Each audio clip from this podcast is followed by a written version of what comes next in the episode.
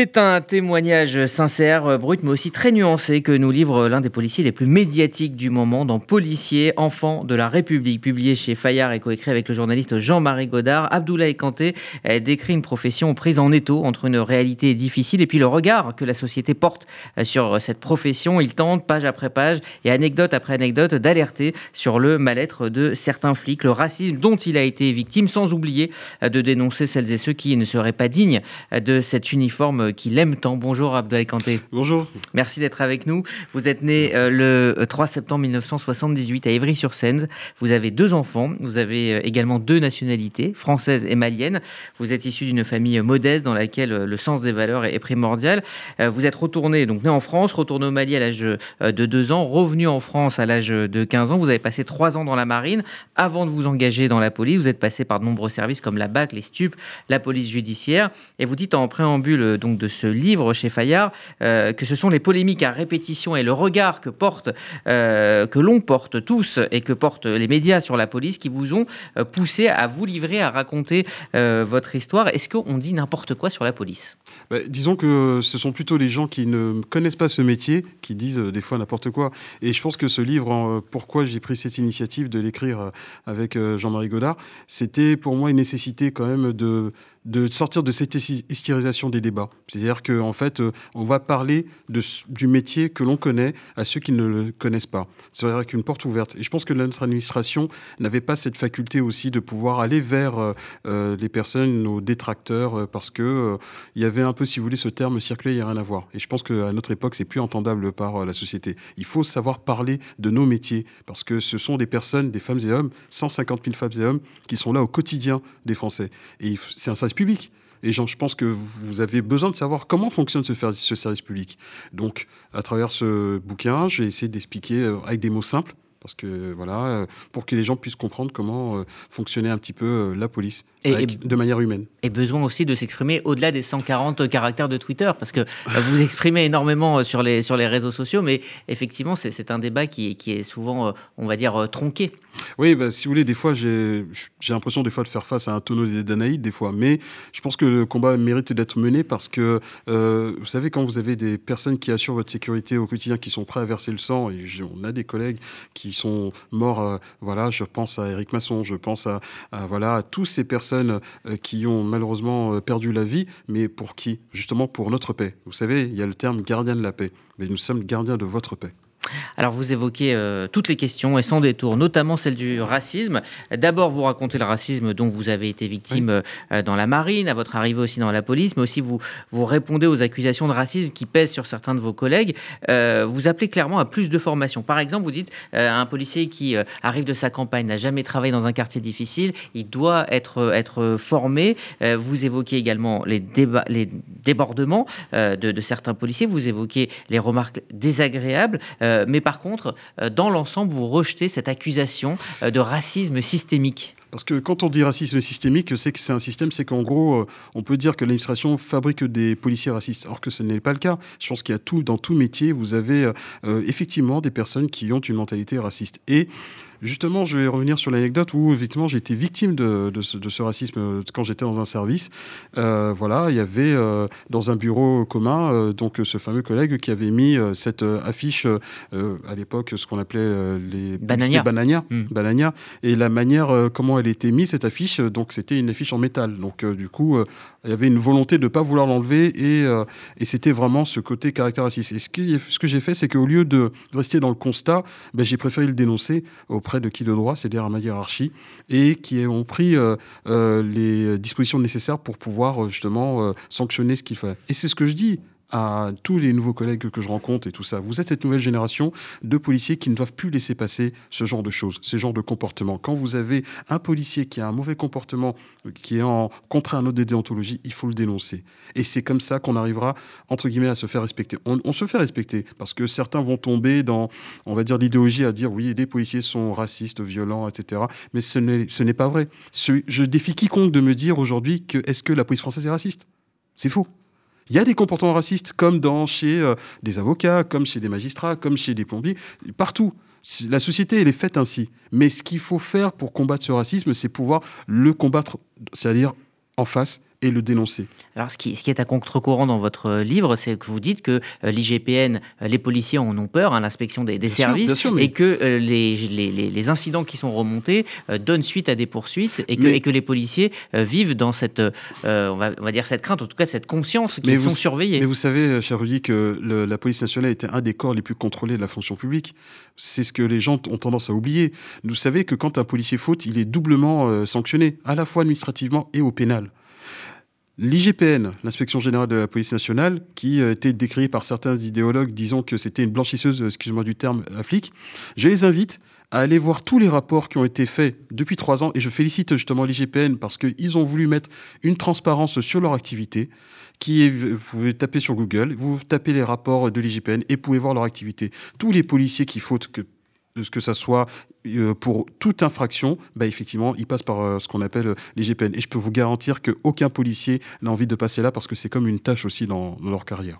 Alors, on, va reparler justement de, cette crainte hein, des policiers dans, leur action du, quotidien. Vous dites qu'elle est de plus en plus grande. mais juste pour revenir sur le racisme, ce racisme, il est à double sens. Vous racontez que vous vous faites traiter, c'est le nom d'un chapitre, hein, de nègre de maison. Vous mmh. êtes confronté à une assignation identitaire par certains de vos collègues, mais aussi par les personnes que vous interpellez bah, Disons qu'en fait, euh, c'est ce qu'on appelle le racisme intracommunautaire, hein, mais il vient souvent de personnes qu'on interpelle ou des personnes, euh, que ce soit sur les réseaux sociaux, parce qu'ils estiment que vous n'avez pas euh, la légitimité, entre guillemets, pour parler, par exemple, du métier de policier. Vous savez, une petite anecdote, je me suis déplacé dans une, école, ce qu'on appelle l'école de la deuxième chance, j'ai rencontré des jeunes qui s'étonnaient que moi, en tant que noir, devais venir parler du métier de policier, parce qu'ils estimaient que ce sont les blancs qui que pouvait, euh, il fallait que ce soit un blanc qui puisse parler de ce métier-là. Mais dans ce cas-là, en fait, euh, donc euh, le métier de policier n'est que assigné à une, une couleur.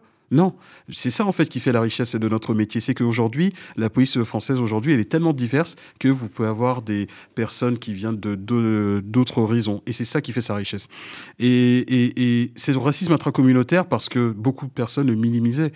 Un petit exemple, quand vous aviez euh, à la fois cette euh, manifestation qui était euh, du comité à Damas, juste en face du tribunal, c'était il y a quelques mois de cela, un collègue qui se faisait traiter de vendu, vendu, et je, lui avais parlé, et il m'expliquait que je comprenais pas. Moi, je suis juste là pour faire mon boulot, mais vous avez des personnes de, entre guillemets, de la même couleur de peau qui vous renvoient à votre couleur de peau. D'ailleurs, vous dites que depuis les emplois jeunes, la, police est extrêmement diverse au niveau des, des origines. Ah, bah alors, je peut-être, je prêcher pour ma paroisse, mais je pense que c'est l'une des administrations qui a vraiment pioché dans ces quartiers populaires et dans, ce qu'on appelle les personnes qui sont ici d'immigration. Et ça, malheureusement, on ne le voit pas ou certains ne veulent pas l'en parler. Mais c'est une réalité. Moi, je fais partie de cette génération-là où, effectivement, la police française a ouvert euh, ses portes à cette génération qui, a, entre guillemets, a métissé vraiment euh, euh, la mentalité policière. Et je suis vraiment satisfait de dire qu'aujourd'hui, oui, la police française est à l'image de la société. Alors, au-delà du racisme, vous parlez énormément de votre rôle de policier euh, au quotidien. Je dis, vous êtes passé par, par de nombreux euh, services, vous avez connu plusieurs euh, types de réalités, et puis vous, vous dites à nombreuses reprises, reprises pardon, que vous êtes les de la société, que vous êtes confronté donc à la misère sociale, à, la mort. Vous parlez notamment de, votre collègue à qui vous dédiez le livre, Maggie Bigubski, c'est une syndicaliste qui s'est donné la mort. Elle n'était pas syndicaliste, elle était, voilà, Juste... on va dire représentante du mouvement des policiers en colère. Oui, elle n'était pas syndicaliste. Alors, elle s'est donné la mort avec son arme de, service. Euh, c'est un métier qui est difficile puisque euh, vous le dites à un moment, euh, si on est là, si, les gens ont un semblant de, normalité, ont l'impression de vivre leur vie tranquillement, c'est parce qu'on est là dans les moments les plus, les plus difficiles et on fait finalement quelque part tampon, on fait éponge de cette société.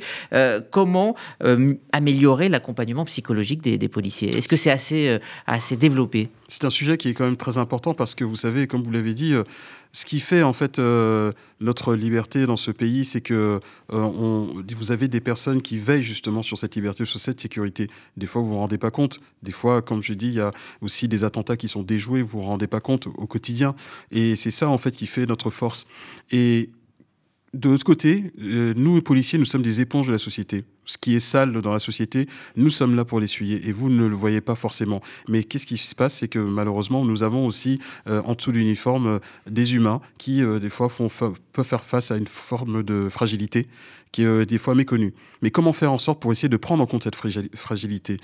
Ben, vous savez, on est à plus de 50 policiers qui se sont suicidés depuis le début de l'année. Tous les ans, on tourne aux alentours d'une cinquantaine. C'est beaucoup trop. C'est beaucoup trop. Qu'est-ce qu'il faut faire? Je vais vous dire un truc, je ne sais pas. Mais ce qui est sûr, c'est qu'il faut mettre, prendre des, des dispositifs assez fortes parce que on peut pas laisser mourir nos collègues comme ça, qui sont là pour justement pour euh, être au secours des, des, Français. Mais est-ce qu'il y a une sorte de fierté euh, Vous parlez effectivement euh, de votre première expérience, où vous venez découvrir des corps et, et on vous dit est-ce que tu, tu, viens pour, pour les Maccabées? Donc une sorte de, de, distance qui est nécessaire finalement avec l'horreur que vous vivez et que vous côtoyez tous les jours. Est-ce que justement il y a une sorte de fierté de, de, ne pas se laisser impressionner, donc de ne pas parler à ses collègues de, de, de ce qu'on voit, de ce qu'on vit? Parce que vous savez, ce qu'on dit quand on est policier, on veut être utile aux autres. Et quand vous avez plus cette, euh, cette envie, enfin, ce, ce, leitmotiv d'être utile aux autres, c'est là que vous, ça va pas, vous commencez à sombrer. Et j'avais dit, hein, j'avais mis sur les réseaux sociaux, hashtag par moi collègue. Vous avez beaucoup d'associations qui essayent d'œuvrer par rapport à cela, comme l'association PEPS Asso, comme euh, Suicide Prévention, donc, euh, et aussi ce numéro 3114 pour parler.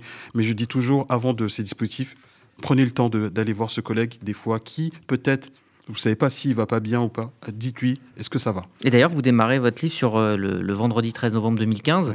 Euh, vous arrivez au, Stade de France, vous décrivez euh, les corps déchiquetés des, terroristes et vous dites que mettre de la distance, c'est obligatoire pour supporter votre métier. Il faut énormément mettre de distance parce que si vous mettez beaucoup d'émotions, c'est qu'après, vous n'êtes pas performant.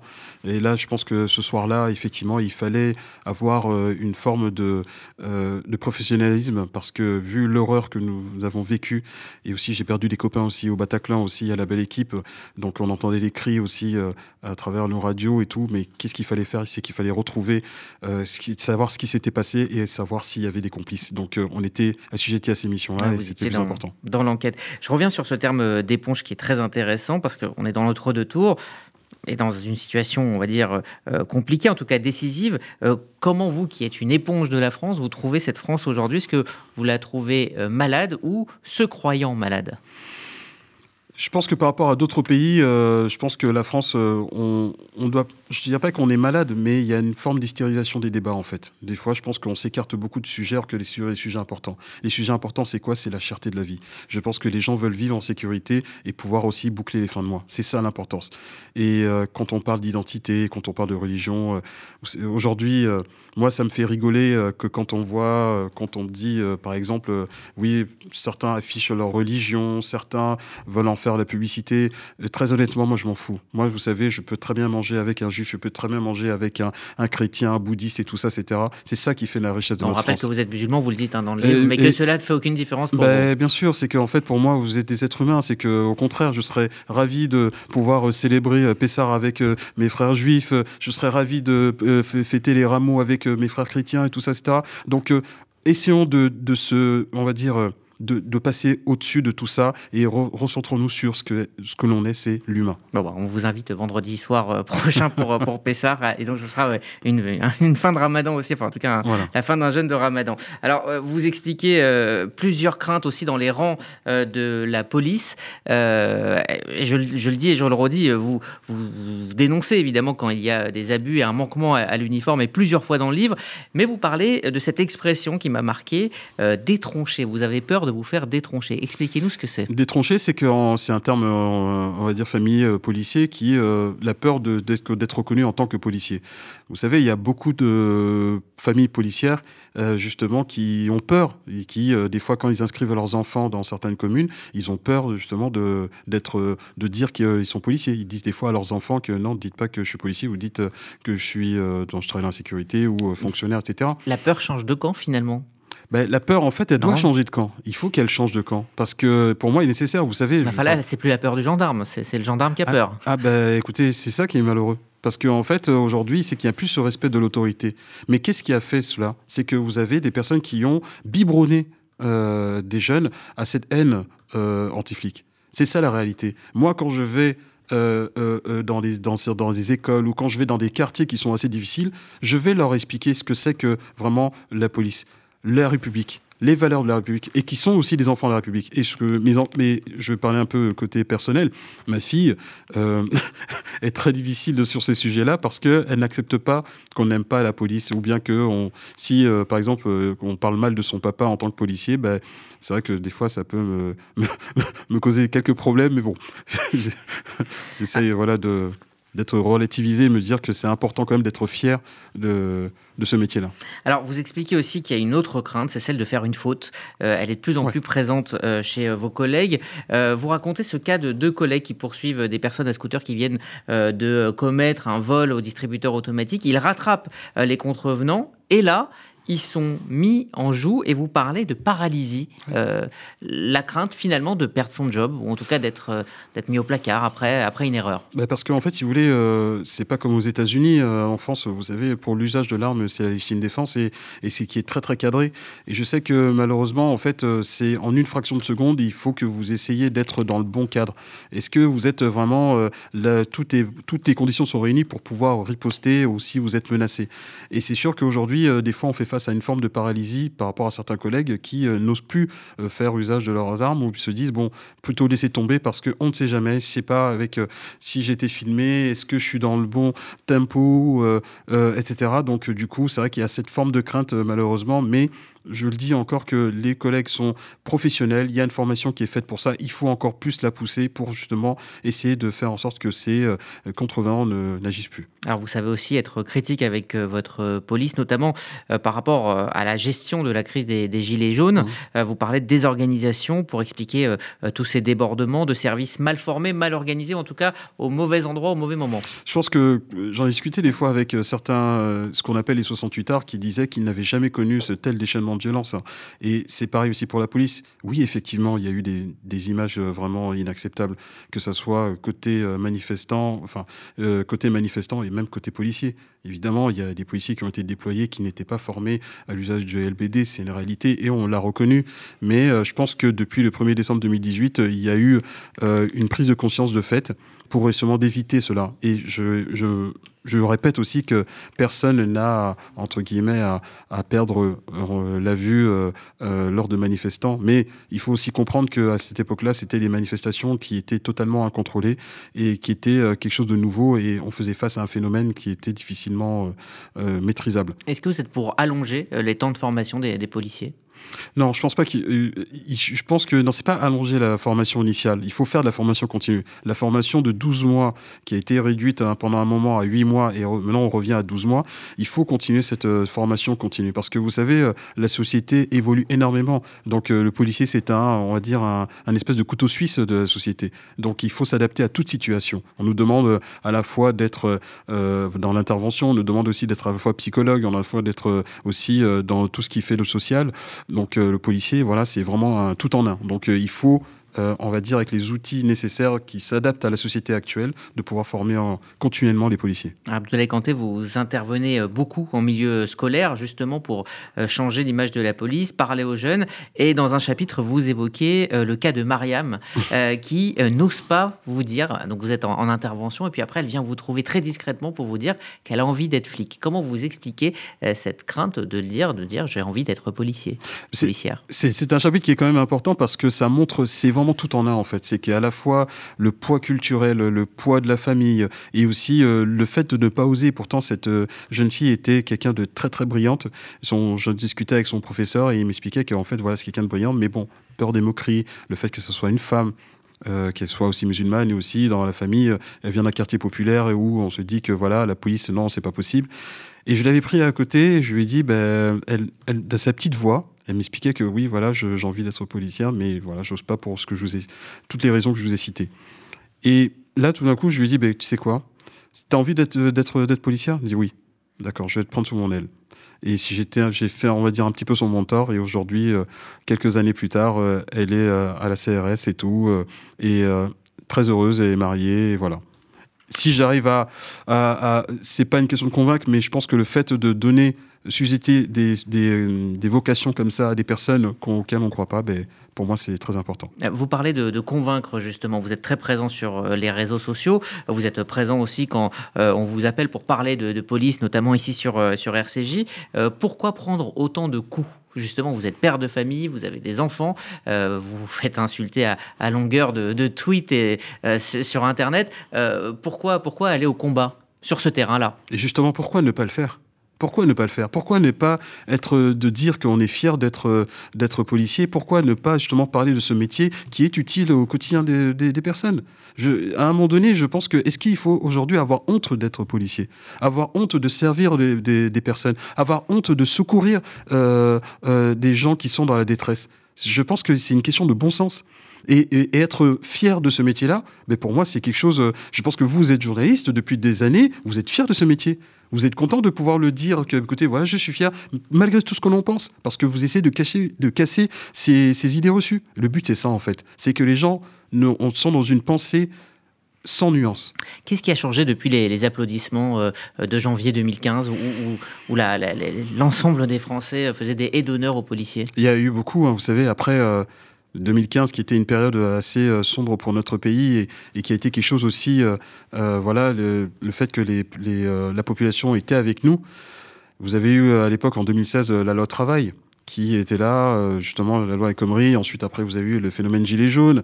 Et après, encore diverses manifestations. Parce qu'aujourd'hui, euh, socialement parlant, la France, effectivement, est malade. Et je pense que la colère, quand vous êtes policier et que vous faites face à cette colère-là, c'est sûr et certain que vous devez être euh, professionnel et essayer d'être pro malgré tout. Donc, oui, un peu quand on regarde les derniers sondages, ou même en général, parce que je sors des réseaux sociaux dans la vraie vie, la France aime sa police. Les, Français aiment leur police.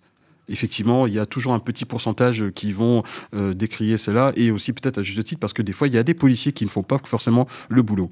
Mais la grande majorité, quand vous faites le 17, je peux vous dire que euh, c'est quand même 10 millions d'interventions par an, 8500 interventions par jour, une intervention tous les 10 secondes. Abdoulaye Kanté, ce sera ma dernière question. cette campagne a été donc marquée par déjà le thème de l'identité nationale, mais aussi également euh, par une grande colère, colère sociale, également donc la présence euh, de Marine Le Pen qui, atteste de toute cette euh, colère au, second tour. Est-ce que vous craignez pour la France d'après le 24 avril?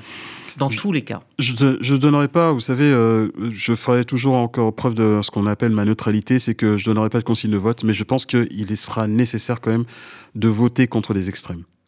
Merci Abdoulaye Kanté. Donc je rappelle le titre de votre livre Policier, enfant de la République, c'est chez Fayard. C'est un, témoignage simple mais fort, mais très très complet sur ce qu'est la vie euh, d'un policier et le pourquoi de votre engagement. Merci. Merci pour votre euh, invitation. D'être euh, venu sur RCJ.